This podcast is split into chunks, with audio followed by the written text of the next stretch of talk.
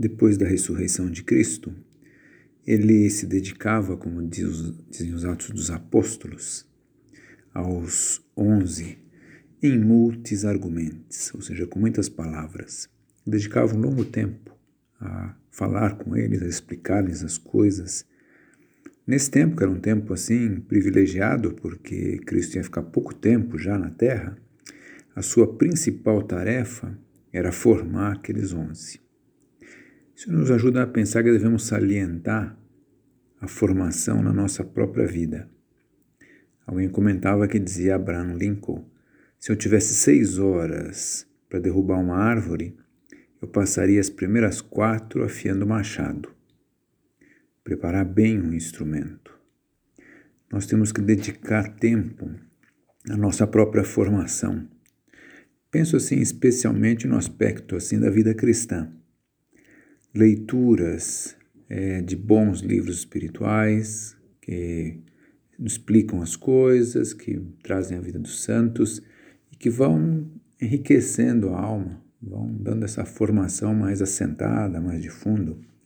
Aulas de doutrina cristã, seja coisas que se pega assim na internet ou presenciais, que vão respondendo as questões e vão adiantando até questões que não se tinha, mas que se esclarecem, vão depois ser úteis ao longo da vida. Retiros espirituais em que se para fazer uma revisão de vida e propor metas e conhecer-se a si mesmo e conhecer melhor a Deus, círculos de formação que vão enriquecendo assim a vida espiritual. E depois o aconselhamento pessoal, é, receber aquelas sugestões e impulsos para a nossa vida pessoalmente, individualmente e procurando aproveitar bem com um desejo assim de autoformação. A formação não é algo passivo, que uma pessoa está ali como que passiva e vai recebendo acréscimos. Não, é uma coisa ativa. Quem já deu aulas sabe da diferença de um aluno de uma classe interessada. Então as coisas rendem muito mais e são mais profundas. Então na nossa vida também, se há esse interesse vivo, surgem propósitos, são propósitos intensos, que frutificam em obras, em mudança pessoal. A questão, às vezes, da formação, ou a desculpa mais frequente, é a falta de tempo.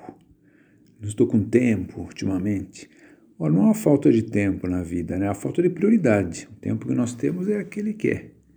E isso leva ao perigo da superficialidade, levar uma vida superficialmente. Então, qual a finalidade dessa formação? É clara, é formar em nós a imagem de Cristo, é cristificar-nos.